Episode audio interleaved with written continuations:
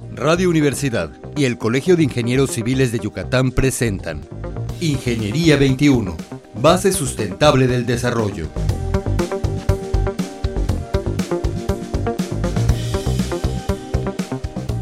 Muy buenos días, estimados radioescuchas. Bienvenidos a nuestro programa Ingeniería 21. Nos acompaña el día de hoy el arquitecto Edgardo Bolio Arceo. Buenos días, arquitecto. ¿Qué tal? ¿Cómo está? Buen día. Gracias por esta invitación. no, al contrario. Eh, hemos oído que existe una iniciativa que se llama Ciudades Prósperas, arquitecto, y, este, quisiéramos saber cómo llega esto a nuestra ciudad. ¿Qué, qué, qué pasa con esta iniciativa? Bueno, eh, esta iniciativa es de las Naciones Unidas. Ah, ok, viene de las Naciones Unidas. Viene de las Naciones Unidas. Hay, eh, en los últimos años ha habido una búsqueda, la construcción colectiva de algo que se llama la nueva agenda urbana. Ok. Es decir, eh, dentro de las Naciones Unidas hay una agencia especial para las ciudades. Okay. Esa agencia se llama Habitat. Okay. Y tiene una reunión mundial cada 20 años. Ah, ok. Entonces, cada 20 años hay como lineamientos generales que de alguna manera son consensados y construidos entre todos los países. Ok. ¿no? Hay, en, en, este momento, la última reunión de Habitat se hizo en Quito, en Ecuador, okay. en el año 2016. Esa okay. fue la tercera el reunión año el año pasado. La primera se hizo en Vancouver, en Canadá, uh -huh. en el año 1976. Okay. que coincide exactamente con la Ley General de Asentamientos Humanos de México, okay. que estaba alineado con esas ideas. Uh -huh. La segunda se hizo en Istambul, en Turquía, okay. en el año 96. Y la tercera se acaba de hacer en Quito, en el en 2016.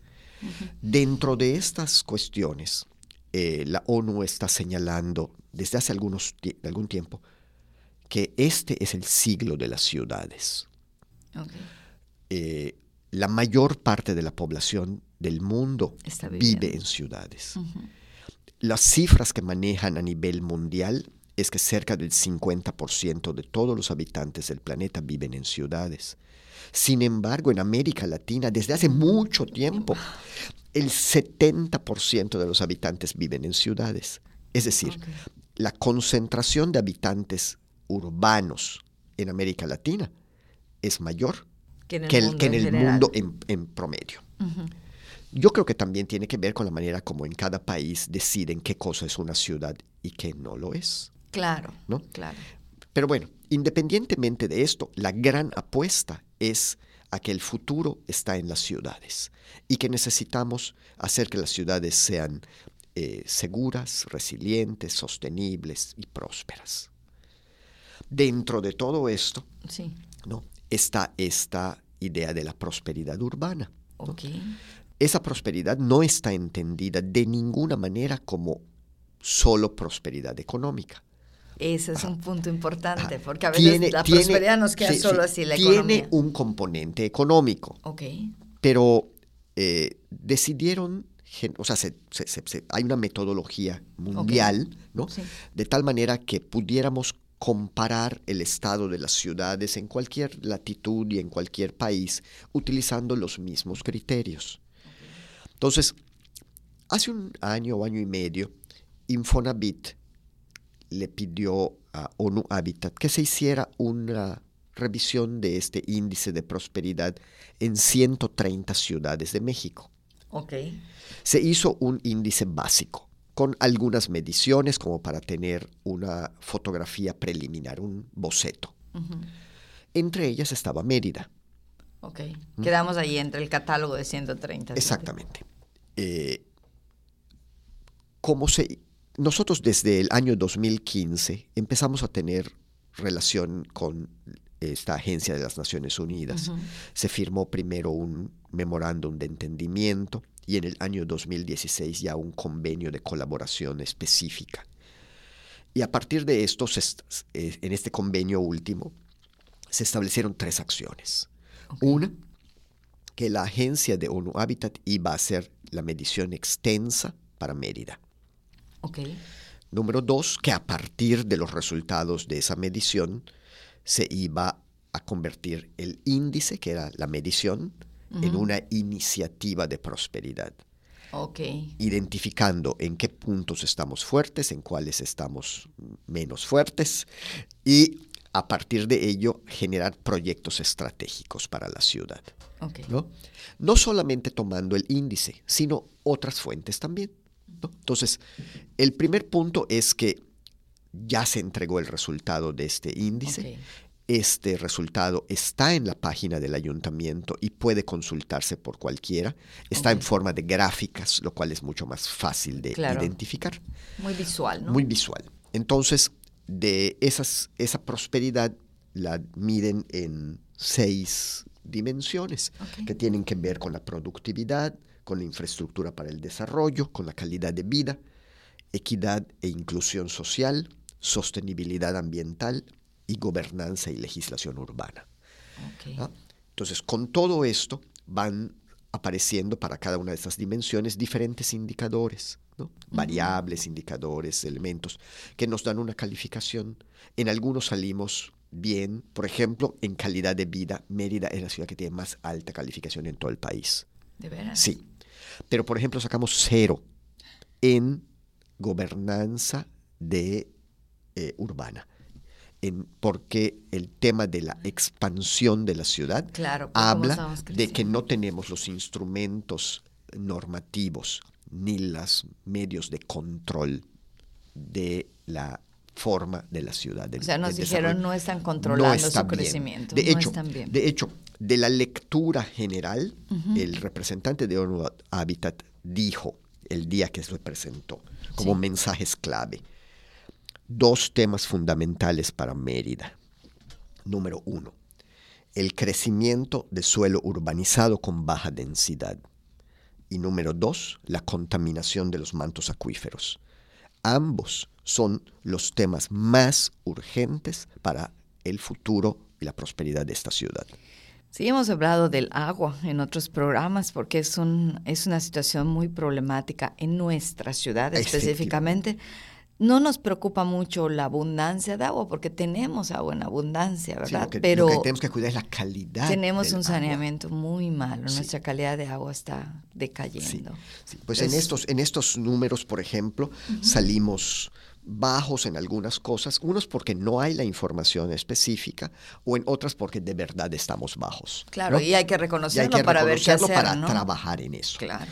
Quiere decir que esto, por ejemplo, tuvimos calificaciones altas en infraestructura para la vivienda. Bueno, tenemos muchísima. Eh, Tenemos mucha eh, pero, por ejemplo, eh, hay temas como eh, la infraestructura de comunicaciones, estamos en una posición intermedia, o aspectos de, de diversidad urbana, sacamos- salimos bajos, o la calidad del aire, salimos bajos, no porque esté mala la calidad del aire, sino porque no hay elementos para la medición de su calidad. Ah, ok. ¿ah? O en el tema de manejo de residuos, eh, aunque es eficiente el sistema de recolección, no, No está, cons- disposición. no- no está considerado el ciclo completo. O en otros que salimos muy bajos es en la generación de, gen- de energías alternas y nuestra dependencia de la eh, electricidad convencional. Sí, mucha Entonces, gente bueno, diría con tanto sol que Claro, o sea, haciendo, o sea habría campos de oportunidad para Claro. proyectos estratégicos en diferentes temas. Y bueno, a partir de esto lo que se espera es que con las líneas estratégicas del programa de desarrollo, con el plan de desarrollo municipal, con estos resultados de los indicadores, se generara una agenda estratégica de proyectos Claro. para, no para ahorita, sino pensar en una visión de corto, de mediano, de largo plazo. Claro, o sea, ya no podemos seguir pensando en planes de desarrollo de tres a cinco años, tenemos que pensarlo. Esos siguen seguir existiendo, pero tienen una visión corta. Lo que hay que Exacto, tener es, es la también visión. la visión mediana y larga. ¿no? Claro, y, claro. y- y hacer lo posible porque nuestra visión mediana y larga no esté cambiando cada cinco minutos. De tal manera que los planes cortos contribuyan al logro de Sean parte planes del plan grandes. largo. Claro, Claro, claro. así es. ¿no? Entonces, eh, pues esa es. Por ejemplo, algunas de las cuestiones que a mí me parecen relevantes y que a ONU Habitat le pareció que es de destacar es el interés que tiene la ciudadanía en los temas de su propia ciudad. En comparación con otras ciudades de México con los que ellos han trabajado. O sea, sí nos importa lo que está pasando. De hecho, les parece que es una cosa asombrosa. Eh, encuentran un enorme interés, un enorme compromiso y una constancia en la participación. Que es, es una, es, fortaleza. Es una fortaleza. ¿no? Es una fortaleza. Y eh, en esto participa el gobierno estatal, municipal, eh, federal, los colegios, las cámaras, las universidades, las organizaciones, los comisarios, los grupos de vecinos de las colonias. Todo el mundo está metido. Todo mundo. Y entre eso han surgido algunas temáticas en donde hay como gran coincidencia, ¿no? Ha habido temas que los reiteran todos. El tema de la movilidad urbana es un tema, tarea pendiente. Yo creo que al representante ONU le hizo falta poner ese dentro de las prioridades, pero también es una verdadera prioridad. El tema de la densificación y de la regeneración urbana. Otro tema que ha estado surgiendo muchísimo es el espacio público. Para la gente, el tema del espacio público ha ido subiendo en la agenda de prioridades. Y no solamente hablar de un parquecito o de un una cosa, sino de un sistema general de espacios públicos para la ciudad de Mérida. Otro tema central es la participación ciudadana en la toma de decisiones de la ciudad. Y los temas de infraestructura que tienen que ver con cambiar las capacidades instaladas para poder hacer un, un tipo de ciudad distinta. Si mantenemos las mismas condiciones, no vamos a poder redensificar o regenerar la ciudad como se quisiera. y el otro tema, todos los que tienen que ver con lo urbano ambiental. ¿Qué es Vegetación, agua, er, residuos sólidos, temperatura, microclimas, fauna urbana, bueno, todos esos temas de urbano ambiental. Tenemos mucho, mucho trabajo en el futuro para hacer, ¿no? Pero bueno, lo importante es que eh, si nosotros construimos en una forma sólida, con bases, eh, o sea, metodológicamente aceptadas y con un procedimiento eh, participativo. Una agenda de esta naturaleza es un instrumento fuerte en la generación de proyectos y de políticas en lo sucesivo de alguna manera nos hicieron un diagnóstico, ¿no? Nos, hicieron, nos hicieron una radiografía y a partir de la radiografía la ciudadanía ha estado contribuyendo en la construcción de esto. Recibimos 91 iniciativas ciudadanas distintas. a partir de esto. A partir de esto. De proyectos, de temas de interés que hemos, con los que hemos estado trabajando. Y bueno, no hay los resultados todavía, pero muy prontito los tendremos.